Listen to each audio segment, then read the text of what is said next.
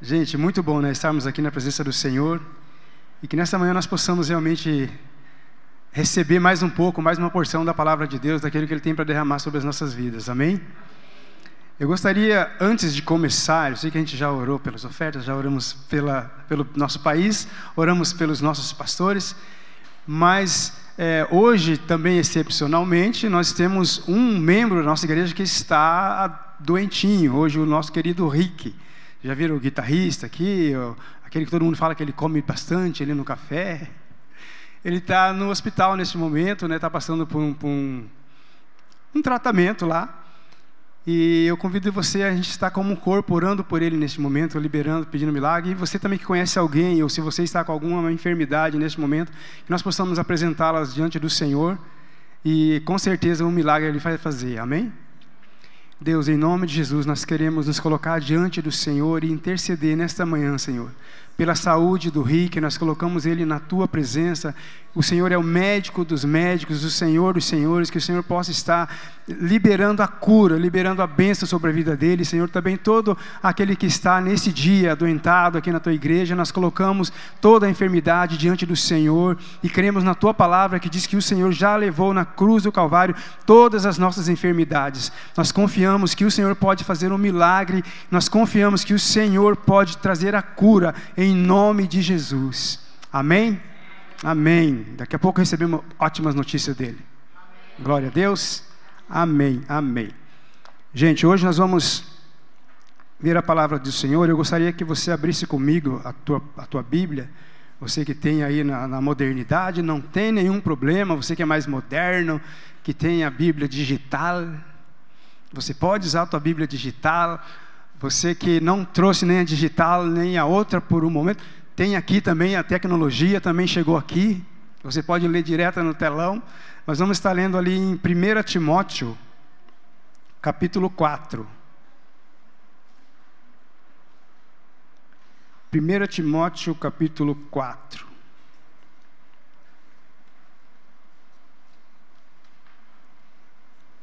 Todos acharam, digam amém. Se todos estão procurando, digam que estou chegando lá. Nós vamos ler do, do 1 até o finalzinho ali. Até o 7. Amém? Diz assim a palavra de Deus lá. Diante de Deus e de Cristo Jesus. Está certo ali? 1 Timóteo capítulo 4, versículo 1.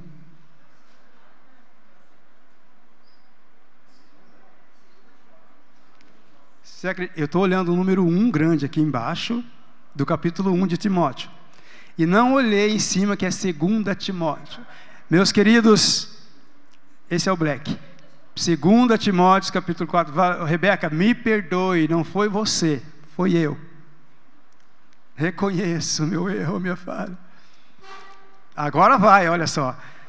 Diante de Cristo Jesus, de Deus e de Cristo Jesus, que há de julgar vivos e mortos pela sua manifestação e pelo seu reino. Peço a você com insistência, com insistência, que pregue a palavra insta, que seja oportuno, quer não ou seja, em tempo oportuno, e se não tiver uma oportunidade, continue pregando do mesmo jeito. Amém? Corrija, repreenda, exorte com toda a paciência e doutrina, pois virá o tempo em que não suportarão a sã doutrina. Pelo contrário, se rodearão de mestres segundo as suas próprias cobiças, como que sentindo coceira nos ouvidos eles recusarão a dar ouvidos à verdade, entre, entregando-se às fábulas. Mas você seja sóbrio em todas as coisas, suporte as aflições, faça o bom trabalho de um evangelista, cumpra plenamente o seu ministério. Amém? Até aí, eu gostaria de, depois a gente volta a ler. Mas eu gostaria de ler também um pouquinho antes, e Rebeca, se você tiver aí, beleza, é no, no 2 Timóteo mesmo, no capítulo 3, versículo 16. 3,16 diz ali, ó, toda a escritura é inspirada por Deus. Amém? Tá claro isso? Não vem me dizer que na Bíblia tem alguma coisa que ah, talvez não seja de Deus, talvez não seja muito legal. Ah, isso eu não entendi, acho que isso não é muito. Toda a escritura é inspirada por Deus, é útil para o ensino, para a repreensão, para a correção, para a educação na justiça. Tem mais um pouquinho ali, Rebeca? A fim de que o servo de Deus seja perfeito e perfeitamente habilitado para toda boa obra. Amém? A palavra de Deus, ela é cheia de ensinamentos. Ela é rica, ela é preciosa em tesouros que às vezes a gente não conhece tudo. E a gente começa a passar necessidades, começa a penar, começa a perambular pela vida por falta do conhecimento do que diz a palavra de Deus. E então as pessoas, como diz a própria palavra aqui, ela começa a buscar coisas, com coceira no ouvido. Eu preciso saber o que está acontecendo comigo, qual o sentido da vida, qual a razão de eu existir. E começa a ir pela internet. Hoje, com a facilidade da internet, ela é muito boa, mas às vezes também estraga um pouco, né? atrapalha um pouco. Porque as pessoas começam a ouvir muitas vozes, muitas coisas, muitos ensinamentos, cada um diz uma coisa, interpretação, a Bíblia ela não mente, mas às vezes as pessoas interpretam ela da forma que querem, do jeito que querem, pegam um versículo isolado e faz disso uma doutrina, e então você vê tantas coisas acontecendo porque não se aplicam a conhecer para que seja perfeitamente habilitado para que você possa anunciar a palavra de Deus corretamente. Você não precisa ficar buscando coisas enfeitando o pavão. Pregue simplesmente a palavra de Deus. Ela é suficiente para trazer salvação, para trazer paz na vida de alguém. Não precisa de outras coisas. A palavra de Deus tem tudo o que precisamos. Jesus, ele usava toda essa simplicidade, sabe, das coisas naturais se você começar a ver como Jesus pregava as parábolas, como ele ensinava, ele usava muitas coisas, ele usava a lavoura, ele usava o agricultor, ele usava o trabalhador, as coisas simples, para que pudesse ser explicadas as coisas sobrenaturais com entendimento, por aqueles que queriam ouvir a sua mensagem, por aqueles que de coração paravam para ouvir Jesus falando, eles conseguiam entender. Aqueles que vinham com um copo muito cheio, sabe, aquela questão de que eu sei tudo, eu nada preciso saber, esses não conseguiam entender o que Jesus estava falando. Passava batido, porque ia contra muitos estudos que eles haviam feito, muitos, muitos aprendizados, talvez desde a infância que tinha. Então, quando Jesus chegava com algo tão simples, mas é só isso? E ainda se diz mestre esse daí? Pregando uma coisa tão simplesinha, falando que da semente pode brotar e sair muitos frutos. Quem não sabe disso? E as pessoas que vinham com essa empáfia, com essa soberba contra a palavra de Deus, eles não conseguiam entender. Você se lembra daquele sacerdote que procurou Jesus à noite, escondidinho? Ele tinha muito conhecimento, mas ele não entendia. E Jesus diz: cara, você precisa nascer de novo, é necessário nascer de novo. Ele, mas como é que é isso? Um homem estudado, um homem cheio do conhecimento, ele ficava tentando entender como é que alguém pode entrar de novo no ventre da mãe e nascer de novo. Ele não estava entendendo porque ele não se abria verdadeiramente ao Evangelho. E quando nós vemos para Jesus sem reservas, sem colocar nada na frente que possa nos atrapalhar, a palavra penetra no nosso coração. E o Espírito Santo começa a trabalhar, e então nós começamos a entender o sobrenatural de Deus em algo tão natural, tão simples para as nossas vidas. E Jesus ele usava o que era natural, comparando para que nós pudéssemos, pudéssemos entender. João em Apocalipse, quantas palavras ele tentou buscar para explicar algo que ele estava vendo, uma revelação que Deus estava dando a ele daquilo que ainda ia acontecer. Ele colocou várias palavras e as palavras dele não mensuravam o tamanho da grandeza de Jesus. Ele via o tamanho da luz que tinha em Jesus, aquilo que ele estava vendo, ele não conseguia colocar tudo. Mas aquele que tem o Espírito Santo, ele consegue receber a revelação em seu coração. É assim que a gente fala, sabe? Principalmente quando se fala de dízimo, de oferta, as pessoas vêm muito fechadas, porque o dinheiro é meu, eu que trabalho, eu tenho que cuidar, ninguém toca no que é meu. E quando a pessoa entende a grandeza de que tudo vem de Deus, é quebrada essa barreira e então você é livre. E então a prosperidade verdadeira começa a alcançar você. E você vê que o teu salário que antes você falava que não dava para nada, agora ainda que seja menos do que aquilo que você ganhava, dá para você viver muito bem.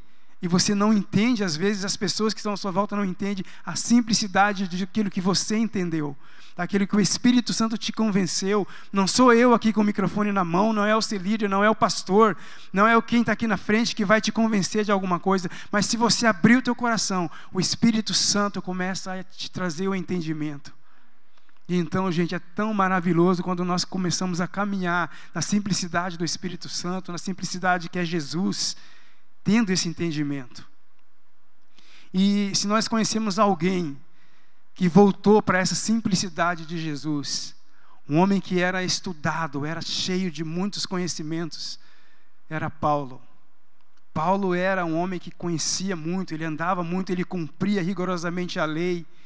Tanto é que quando ele não andava com Jesus, quando ele não conhecia verdadeiramente Jesus, ele era um dos que mais perseguiram a igreja, mais perseguiram os cristãos, porque ele entendia, no entendimento dele, na sabedoria dele, que aquilo estava errado, ele não entendia que aquilo que, Jesus, que os discípulos estavam fazendo, pregando o evangelho, era certo, para ele aquilo estava errado, e ele estava tão certo disso, que ele não media esforços para perseguir aqueles que falavam de Jesus. Ele aspirava, sabe, aquilo, eu preciso acabar com isso, porque esse povo está enganado, são enganados por esse falso mestre, eles não estão entendendo nada, eu preciso abrir os olhos deles, eles vão ter que entender de uma forma ou de outra, se não for o bem, vai ser por mal. Então eles começavam a perseguir os cristãos para que eles para que ele tentasse colocar a goela abaixo o que ele acreditava ser a verdade. E nós sabemos o fim da história dele, né? Quando ele teve um encontro verdadeiro com Jesus, toda aquela sabedoria dele, todo aquele entendimento, todo aquele estudo que ele tinha, ele mesmo declarou, era considerado como trapo de imundície, não servia para nada diante de Deus, diante da simplicidade de algo que foi revelado a ele, que era muito maior do que aquilo que ele tinha aprendido até então. Houve a revelação e os seus olhos foram abertos. Literalmente, nós vemos ali caindo como escamas dos seus olhos e ele enxerga a preciosidade da pregação do Evangelho e não tem alguém que você conheça que possa ter pregado tanto o Evangelho com tanta ênfase como Paulo, depois do entendimento que ele teve. E sabendo disso, e ele mesmo trazendo algumas explicações, ele usa alguma, algum, algumas partes naturais do que acontece no mundo para explicar as coisas do, do, reino, as coisas de Deus. E uma das coisas que ele usa, que compara ali, você vê é sobre a questão de um atleta, de uma corrida. Ele considera o Evangelho, ele considera a pregação do Evangelho como uma maratona, como aquele que corre uma maratona, como aquele que está empenhado em fazer parte de algo mais importante do que a própria vida dele. Nada era mais importante. Nada importava mais do que anunciar o reino de Jesus que agora ele entendia que era verdadeiro, que era o sobrenatural, que é o que realmente importa. Maratona. A maratona, só para você se situar ou buscar um entendimento, eu também às vezes uso a tecnologia. Estou chegando lá. Estou chegando lá no Google para buscar algumas coisas. E eu queria entender o que o significado do, de maratona, de onde surgiu a tal da maratona. Acredito que muitos aqui já devam conhecer, mas eu, eu ainda não sabia exatamente direito. E quanto à história, que a maratona surgiu como um herói grego, com um soldado, um guerreiro, que tinha que dar uma notícia, a notícia da vitória que eles tinham tido, e ele tinha que, que dar, e ele precisou percorrer 40 quilômetros correndo para levar essa notícia. De um lugar até chegar no outro, até chegar a Atena. E ele correu essa distância para levar uma notícia boa a alguém. E de lá então surgiu essa maratona. que ele correu e ficou considerado, ficou conhecido como um grande herói, aquele que trouxe a boa notícia de um lugar para outro. E ele entregou a sua própria vida nesse tempo todo. Ele correu, correu, correu, até não aguentar mais, mas conseguiu chegar. E Paulo ele usa essa questão da maratona para nos dizer que nós também fomos chamados e fazemos parte de uma grande corrida. Maratona exige muito de nós, existe muito de um atleta, existe muito preparo, você tem que estar preparado para alcançar o fim, para chegar no final dessa maratona, não é de qualquer jeito que você consegue chegar lá. A gente precisa entender essas coisas. Aqui, ele, eles costumam dizer assim: ó, o corredor em questão era, eu vou ler o nome aqui, espero que seja certo, Fidipides que correu a distância para levar a notícia da vitória grega sobre os persas no ano 490 a pontinho C, antes de Cristo. Isso também a gente aprende desde o colégio, né? Você vê, você já conhecia sobre Cristo na escola e nem sabia, porque era passado meio como qualquer coisa, né? Você via lá um AC antes de Cristo, depois de Cristo, porque ficou marcado né, a, a, a coisa. E isso aqui aconteceu antes de Cristo. Mas existem pessoas que elas são lembradas depois por algum acontecimento na sua vida. E Jesus, ele marcou a história.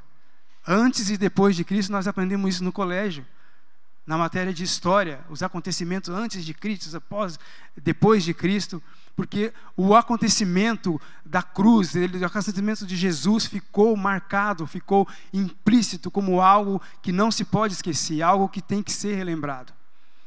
E se você vê sempre alguma, algum acontecimento, ou seja para o bem ou seja para o mal, ele fica marcado na história de, alguma, de algum jeito. Quantos lembram aqui de Vanderlei, Vanderlei Cordeiro de Lima? Alguém lembra do Vanderlei Cordeiro de Lima? Um maratonista.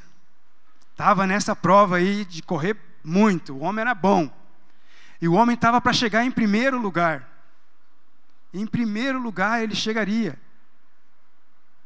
E acontece quando ele está perto ali que aparece quem? Ah, eles, né, depois eles conhecem, esse cara também fica conhecido. Um ex-padre. Né, eu não consigo ver, é, deixar de ver aí um, uma coincidência aí, né? Vanderlei, o Cordeiro foi atrapalhado por um, alguém que era da igreja de concluir a sua corrida. Mas ele chegou ao final, ele chegou ao final, terminou a sua corrida depois de um tempo e ainda conseguiu a medalha de bronze, que ficou famoso porque todo mundo diz que o dia em que a medalha de bronze foi mais preciosa do que a medalha de ouro. Por causa do acontecimento, ele não desistiu, ele chegou até o final e recebeu aquela medalha, ficou muito famoso. Consequentemente, o tal ex-padre ficou muito famoso também. Quantos não tiveram raiva dele ao ver a filmagem, né, às vezes parecendo, mas por que, que esse cara inventou de fazer isso? Por que, que ele inventou de fazer isso agora que ele estava chegando no final? E esse país padre ficou lembrado também na história aí do Vanderlei Cordeiro de Lima por essa questão. E outro que ficou muito, muito famoso, que nós sabemos, é o nosso Paulo. Por muitos acontecimentos que aconteceram na vida desse homem, durante a sua trajetória, durante a sua caminhada. Mas ele não media esforços, porque ele entendeu que a pregação do Evangelho era algo mais importante. Ele comparava isso como uma corrida, porque ele entendia que ele tinha que chegar em um, em um determinado lugar em Cristo, ele tinha que chegar com essa notícia. Essa notícia tinha que chegar, a notícia da vitória, a notícia de que você poderia encontrar vida, você poderia encontrar salvação, você poderia encontrar paz. Essa notícia tinha que chegar às pessoas. Tinha que ser concluído o trabalho, aquilo que Jesus ensinou. E ele então entra nessa corrida. E ele começa essa corrida e não olha mais para trás. E se alguém foi assim avastadoramente tentado ou tentaram impedir ele com veemência foi esse Paulo. Se você for ler durante a sua trajetória o que aconteceu com esse camarada enquanto ele pregava o evangelho, enquanto ele tentava anunciar o evangelho, Ele sofreu naufrágios. Ele foi picado por serpente. Ele foi apedrejado em várias situações, preso várias vezes. Tentaram calar esse homem de todas as maneiras, mas dentro dele havia uma chama tão forte, uma certeza tão forte daquilo que ele tinha que anunciar, que nada mais importava. Podiam açoitar ele o tanto que quisessem. Falavam para ele: Olha aqui, meu camarada, saia daqui agora, nós vamos te libertar, mas você cala essa tua boca. Se a gente ouvir você falando desse tal Jesus de novo, a coisa vai ser pior para o teu lado. E o que que Paulo fazia? Era sair da porta da cadeia para fora, estava Paulo de novo. Uma rodinha em volta dele e ele falando do Evangelho de Jesus. Nada parava o homem, nada podia ser mais importante para ele do que a pregação do Evangelho.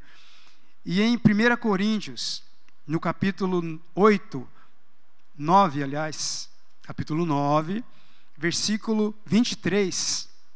Coloca ali para gente, Rebeca. Diz assim, ó. Tudo faço por causa do Evangelho, para ser também participante dele. Daí ele continua assim, ó, não, vocês não sabem que os que correm no estádio, todos, na verdade, correm, mas um só leva o prêmio? corram de tal maneira que ganhem o prêmio. Todo atleta, é, todo atleta em tudo se domina. Aqueles para alcançar uma coroa corruptível, nós, porém, a incorruptível. Assim corro, também eu não sem meta. Assim luto, como não como desferindo golpes no ar, mas esmurro o meu corpo e o reduzo à escravidão para que para que tendo pregado a outros, não venha eu mesmo a ser desqualificado. Ele esmurrava o seu próprio corpo. Porque eu imagino que tinha momentos, e até você vê na própria palavra que Paulo ele fala, ele relata um tal espinho na carne, que daí muitos vão para tantas interpretações, querendo, querendo descobrir o que era esse tal espinho na carne que incomodava Paulo de alguma forma. Mas ele mesmo, diz, diz ali, ele esmurrava o seu próprio corpo, ele se colocava como escravo por amor àquele que Jesus, àquilo que Jesus queria, queria que ele fizesse. Ele se colocou não como algum espectador, mas ele era aquele que estava o que participando da maratona. Ele se coloca como maratonista e nada pode segurar ele, ele vai à frente. Tudo ele fazia pela pregação do evangelho. Nada conseguia impedir, porque ele sabia, entrou dentro dele o que realmente importa. Enquanto você não entende o que realmente importa, você vai ficar lutando e sendo parado muitas vezes pelas situações. Enquanto você não entende realmente o, o, significado daquilo que Jesus fez por você na cruz, como o pastor pregou domingo passado sobre a gratidão que mais importa ele falou que nós somos gratos por nosso trabalho, somos gratos pela nossa saúde, somos gratos por muitas coisas, mas enquanto você não entende a verdadeira gratidão que você precisa ter por aquilo que Jesus fez na cruz do Calvário, não vira uma chave dentro de você, não dá um clique dentro de você enquanto você não entende a importância daquilo que Jesus fez na cruz. Então todas as outras coisas, todo, tudo aquilo que acontece em volta não consegue te derrubar não consegue te parar. Durante as maratonas que a gente vê por aí, até teve um dia que passou uma corrida aqui na frente, o pastor até lembrou, olha, de uma próxima corrida dessa, agora acho que não vai dar porque nós não estaremos mais aqui, né? Ele pensou, a gente bem que podia colocar um posto ali de água para o povo ali na frente, ficar dando copinhos de água, porque vocês já viram que nessas corridas de maratona tem o pessoal que fica ali abastecendo e o pessoal às vezes nem para, passa correndo, tenta pegar um copinho ali, pega e fica espalhado copinho de água pela rua toda. Porque precisa, há momentos em que nós precisamos parar um pouco e nos reabastecer da palavra de Deus. e não olhar para o lado, não olhar para aquilo que está querendo te atrapalhar. Mas existem os momentos em que você vem, se reabastece e continua correndo. Você foi chamado para uma corrida, você não pode ficar parado. Talvez você já esteja nessa corrida há muito tempo. Talvez você esteja começando agora nesta maratona. Mas é interessante você saber que você pode contar com outras pessoas. E Paulo podia contar com outras pessoas. Muitas pessoas ajudaram Paulo onde ele estava. Ele pregava o evangelho e ali ele deixava alguém cuidando daquele povo que tinha recebido o evangelho, porque ele entendia que ninguém podia caminhar sozinho. O próprio Cristo ensinou isso. Vão de dois em dois. Porque se um estiver fraquejando, o outro ajuda. Se um estiver meio capenga, o outro dá uma força. E não deixar se distrair. Vocês já viram alguns vídeos, eu já vi alguns, em que a pessoa, ela está ou numa corrida de bike, não sei se o Marcelo já viu esse, o pessoal já está chegando no final da corrida de bike, uma dupla, e eles começam a comemorar e olhar para a galera que está ao lado. Uh, uh, uh. Vem um cara do nada e cruza a linha na frente deles eles meio que ficam sem entender o que aconteceu, perderam a corrida. O outro também começa, vem correndo, ele nem, nem dá olhada para trás e começa. Ah, passa outro do lado. Quantos de nós poderemos, é, poderemos deixar que isso aconteça? Quando nos distraímos com o que acontece do lado. Ou quando sobe, sabe, aquela soberba de que eu vou conseguir, eu já estou no final, não preciso nem me esforçar mais, não preciso fazer mais nada, de repente você não alcança a linha de chegada, o outro alcança antes de você. A gente precisa se atentar para permanecer fixados os nossos olhos em Cristo Jesus, ou onde é a nossa linha de chegada. E a nossa linha de chegada, meus queridos, não é aqui ainda. Ela vai além ela é sobrenatural. Lembra, as coisas naturais, elas tentam explicar aquilo que é sobrenatural. O nosso olho, a nossa linha de chegada, a linha de chegada de Paulo, era muito além daquilo que ele estava enxergando. Por isso não era simplesmente uma medalha de ouro qualquer, não era uma medalha de bronze qualquer, mas é algo muito maior, que tem muito mais valor, que tem muito mais importância. E nós temos que entender isso. Você e eu fomos chamados para essa corrida, nós fazemos parte, mas nós precisamos entender e saber para onde nós estamos indo. Vocês já viram também aquelas corridas de carros no deserto, onde aqueles ralis? Tem o motorista ali, o piloto, e tem quem junto com ele? Um tal de um navegador. Se esse cara der as coordenadas erradas para ele, para onde que, que vai acontecer? vão ficar perdidos no meio do deserto, não conseguem chegar nem no próximo posto para reabastecer, para continuar a corrida. Assim são todos aqueles que dão ouvidos a coisas erradas. Se o seu navegador não te mostra para onde você deve estar olhando, você corre o risco de ficar andando em círculos e acaba voltando para a vida que você tinha, porque você tirou os olhos ou você olhou para um navegador que não estava usando a bússola correta. Estava usando qualquer coisa, menos a bússola que é certa.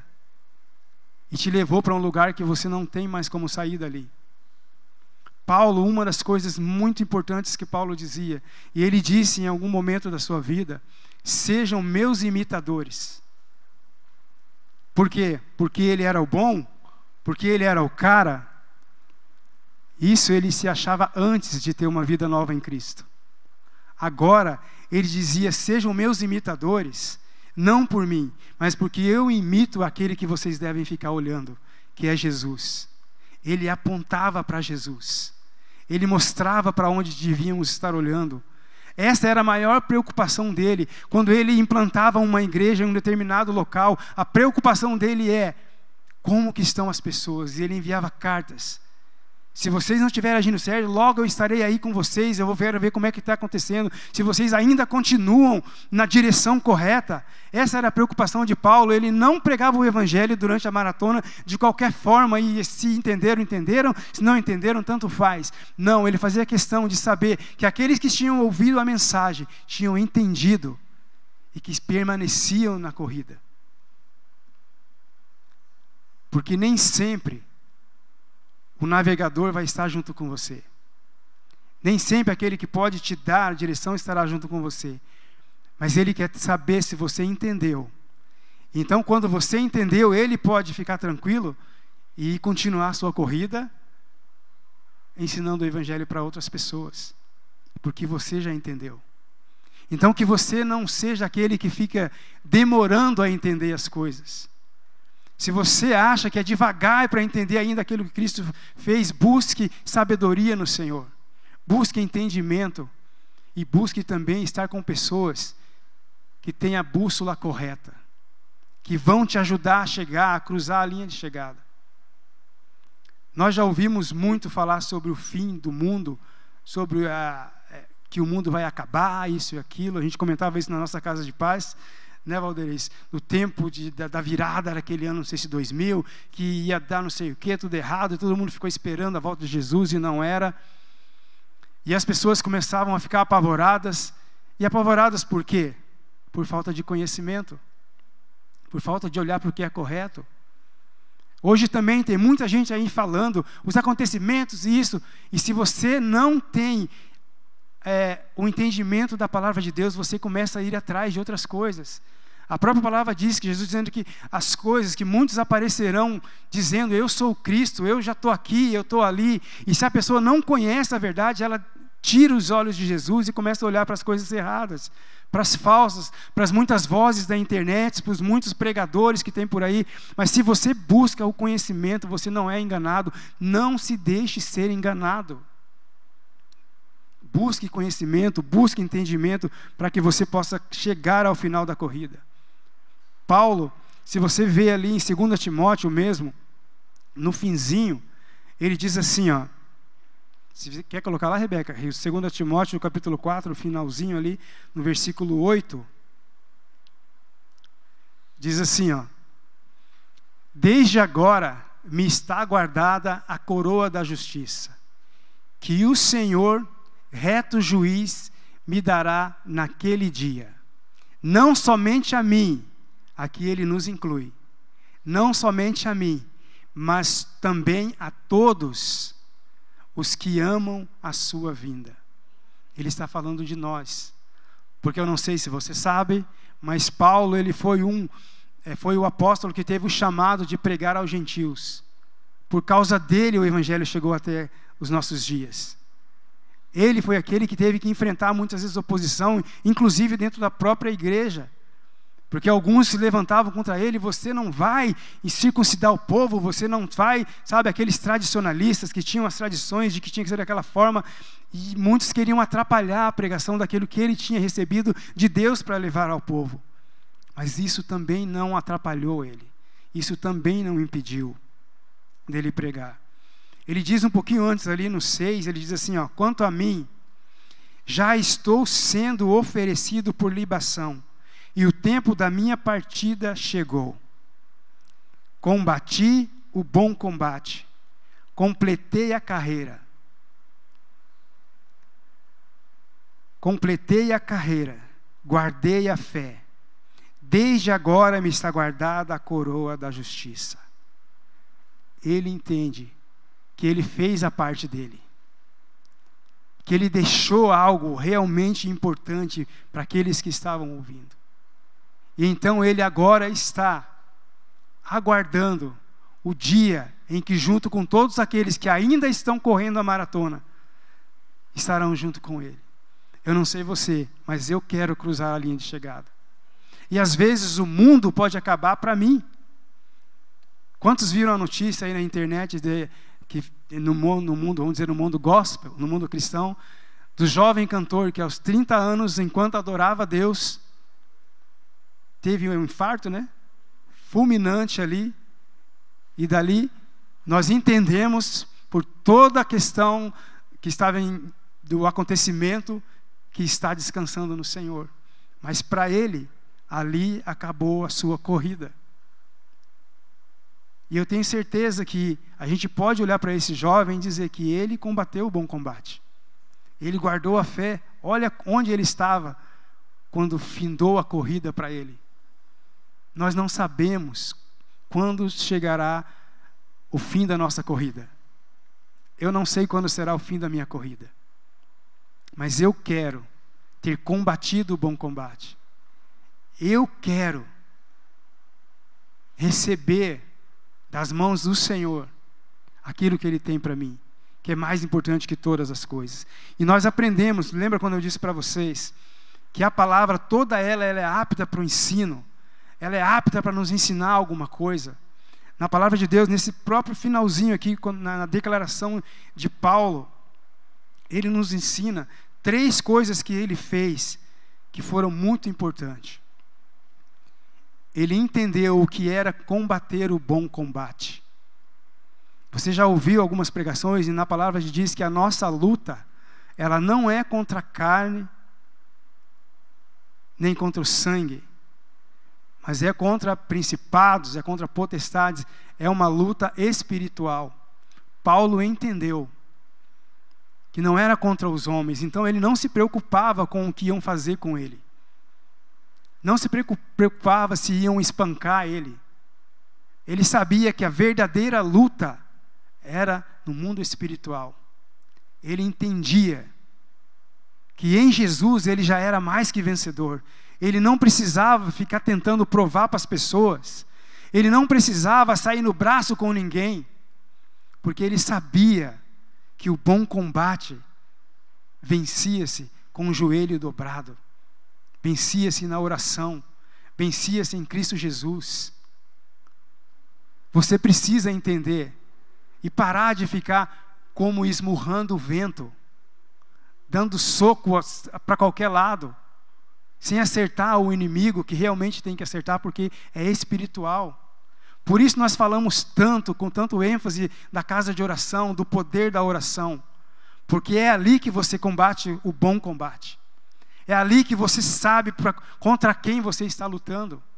É ali que você esmurra o seu próprio corpo, dizendo: você vai obedecer o que diz a palavra de Deus. É ali que você coloca diante do Senhor os teus pensamentos que querem te atrapalhar, que querem dizer que você não vai chegar no final da maratona, que querem dizer que você não vai conseguir. É ali que você combate o bom combate quando você entrega isso nas mãos de Deus e recebe dele a recompensa. Paulo sabia que a recompensa não era aqui. Paulo sabia que a recompensa era algo maior do que aquilo que os olhos podiam ver. É o que tem preparado para mim, é o que tem preparado para você. Outra coisa que Paulo entendeu, eu completei a minha carreira. Eu cheguei até o fim. Eu me desgastei de tal forma por algo que realmente importa. Por isso é tão importante, tipo, amados, a gente falar da pregação do Evangelho, dessa boa notícia que Paulo morreu sem abrir mão, porque ele entendeu o que era. Ele entendeu.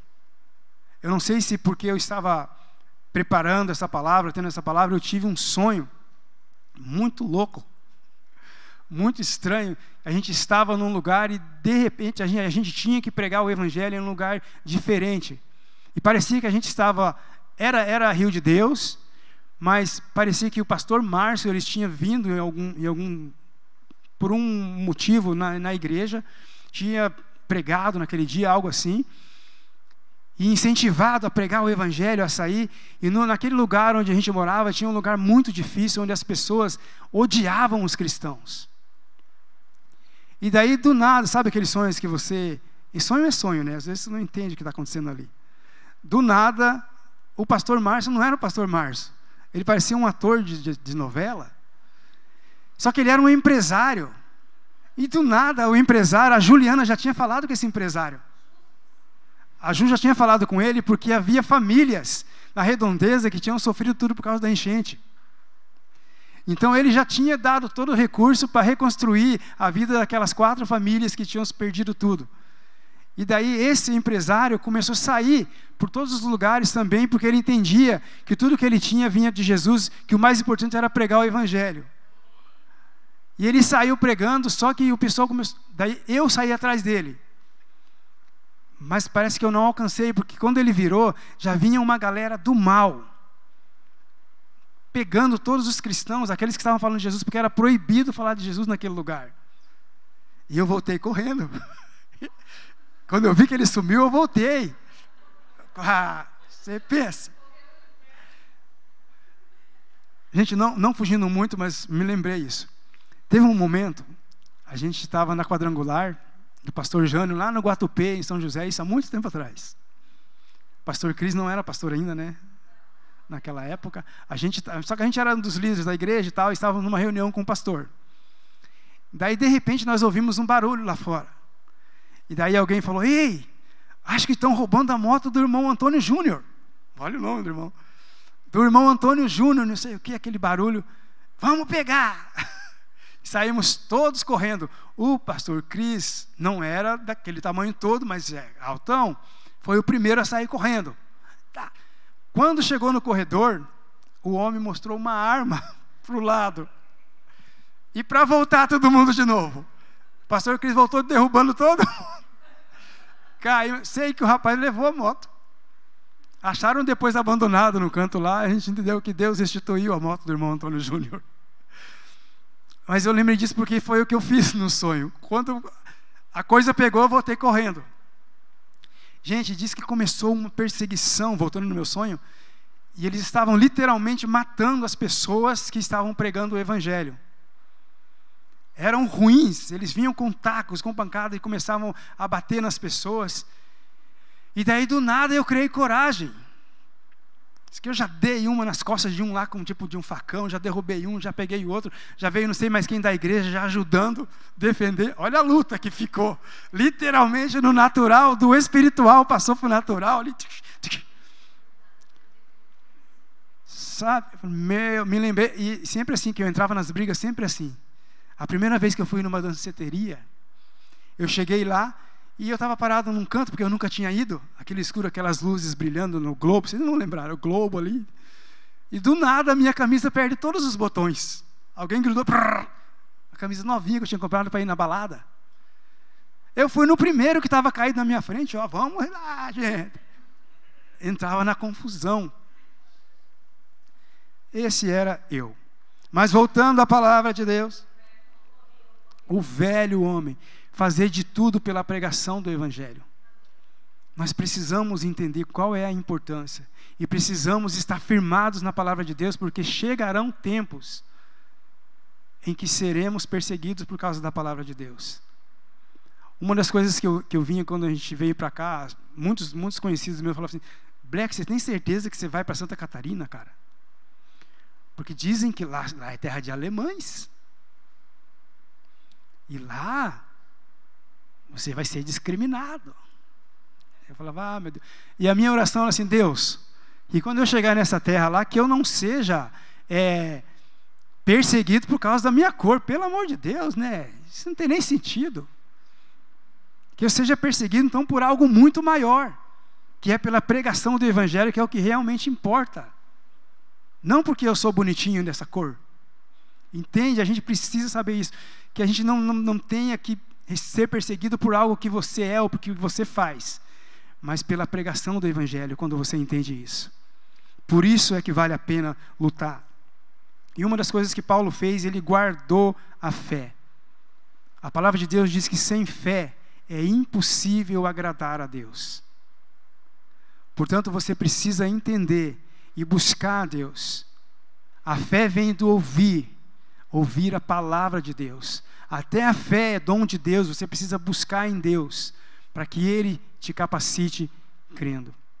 Eu sei que é muito difícil, a corrida às vezes ela vai ficar estafante, cansativa, às vezes é cansativa, você trabalhou o dia inteiro, ainda tem que orar, ainda tem que ir à igreja, ainda tem que levantar-se de manhã, às vezes para ir numa escola bíblica, aprender mais sobre a palavra de Deus, é muito esforço, é muito difícil, mas lembra o que diz, todo atleta ele precisa ser capacitado para ele conseguir chegar ao final, você também precisa.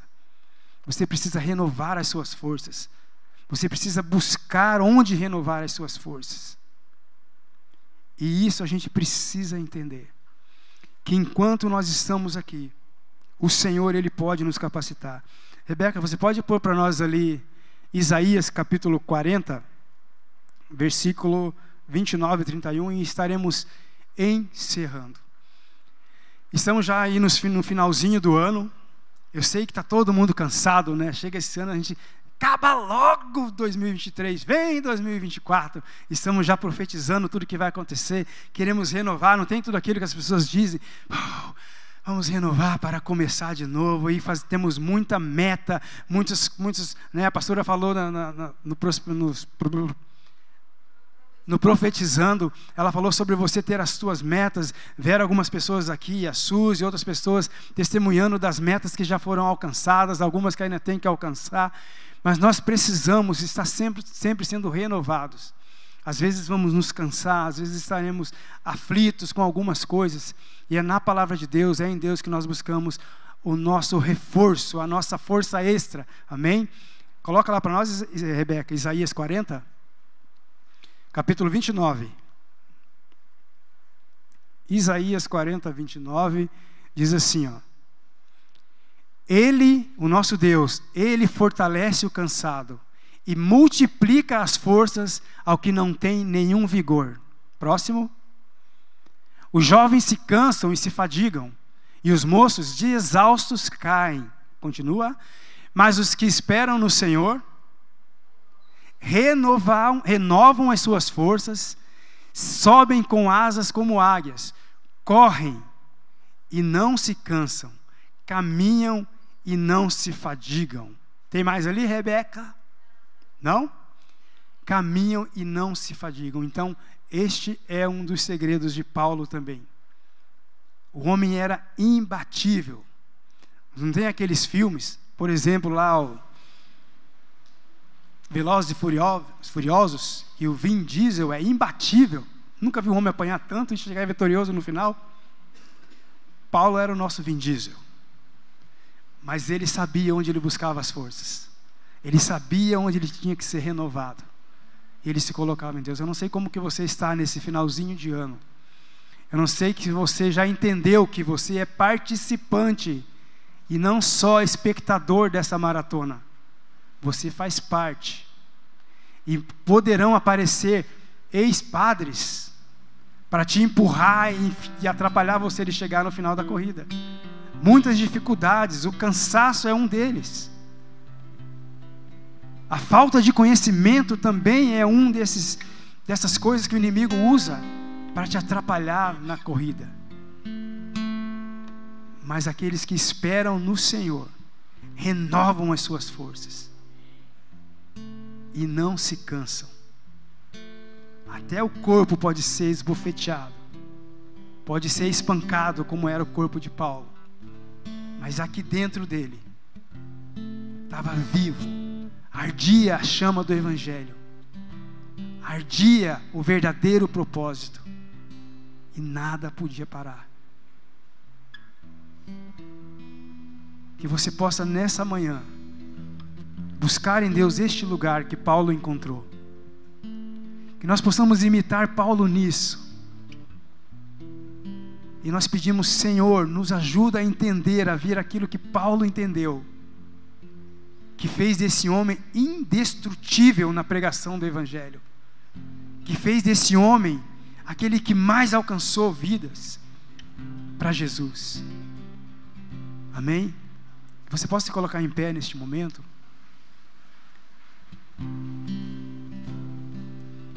Eu não sei se você está cansado já, eu não sei o que você tem passado, eu não sei o que tem te atrapalhado na corrida que você está. Ou que se você, você nem sabia que você estava numa maratona, hoje você sabe. A palavra de Deus diz que se a gente sabe o que é correto fazer e a gente não faz, a gente peca. A palavra de Deus diz que Deus nos perdoa o tempo de ignorância, tempo em que nós não sabemos o que estamos fazendo. Mas quando nós sabemos e não fazemos, nós pecamos. Que nós possamos hoje, que nós entendemos que nós fazemos parte, somos participantes do Evangelho. Você e eu somos evangelistas. Somos pregadores da palavra de Deus em tempo oportuno. Aproveite as oportunidades. E em tempo não oportuno você cria as oportunidades. Paulo, até preso, ele achava oportunidade para pregar o Evangelho. Que você queira esse entendimento dentro de você. Eu não sei se eu fui claro hoje nessa manhã. Eu não sei se eu consegui passar para você a importância da pregação do Evangelho. O que realmente importa. O que realmente vai fazer a diferença quando eu e você fecharmos os nossos olhos aqui nessa terra. O que fez a diferença na vida de Paulo. Eu e você precisamos entender isso que enquanto nós não entendemos isso, nós vamos ficar olhando para o lado, nós vamos deixar outros cruzarem a linha na nossa frente e vamos ficar distraídos com o que oferecem, com o que nos atrapalha.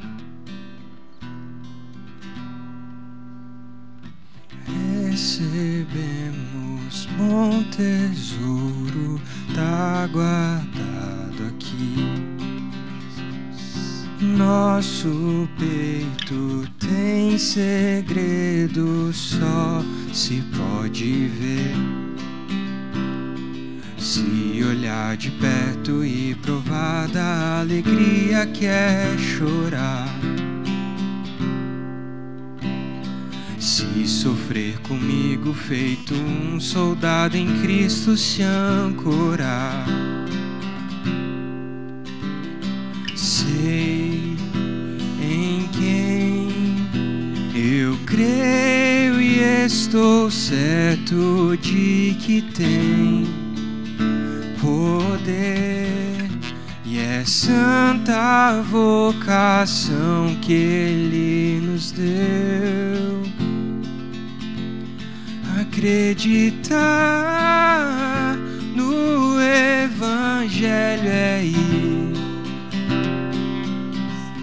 e caminhar seguro até sozinho. Acreditar no Evangelho é ir e caminhar seguro até sozinho.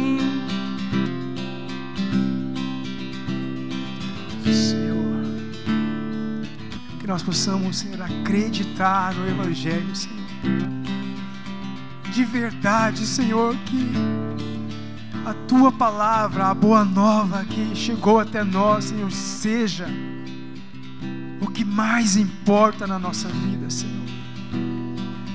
Que nós possamos, ó Pai, particip ser participantes do teu Evangelho que não seja em vão, Senhor, tudo aquilo que Paulo fez pela pregação do Evangelho. Que não seja em vão, Jesus, tudo aquilo que o Senhor fez na cruz do Calvário para que o teu reino fosse anunciado nesta terra.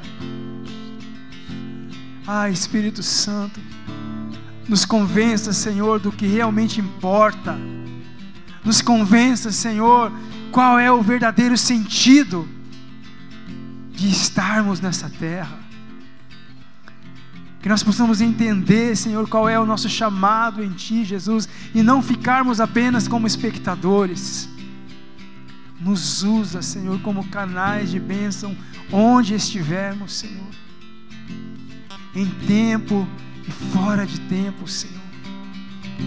Nós clamamos, Senhor, para que a Tua palavra seja viva em nós, Senhor Derrama sobre nós o entendimento, Senhor, da tua simplicidade, que está acima do entendimento humano, Senhor, que nós possamos, Deus, ter a revelação do que é a tua palavra dentro de nós e do poder que nós temos dentro de nós quando conhecemos a tua palavra, quando temos o nosso entendimento aberto, Senhor. Que nós possamos, ó Deus, ser verdadeiramente usados pela pregação da tua palavra em todo o tempo. Senhor Jesus, nos entregamos a ti nesta manhã. e pedimos, nos fortalece, Senhor, para que nós possamos dizer aquilo que Paulo disse, Senhor. Dizer que nós combatemos o bom combate. Que nós possamos dizer que nós completamos a corrida. Que nós podemos, possamos dizer, Senhor, que nós guardamos a nossa fé em Ti. Que nós possamos, Senhor, receber do Senhor a recompensa pelo nosso esforço em pregar a tua palavra. Em nome de Jesus. Amém. Glória a Deus. Amém. Senhor, nós te entregamos esta manhã na tua presença, nós te louvamos, Senhor, pela tua palavra.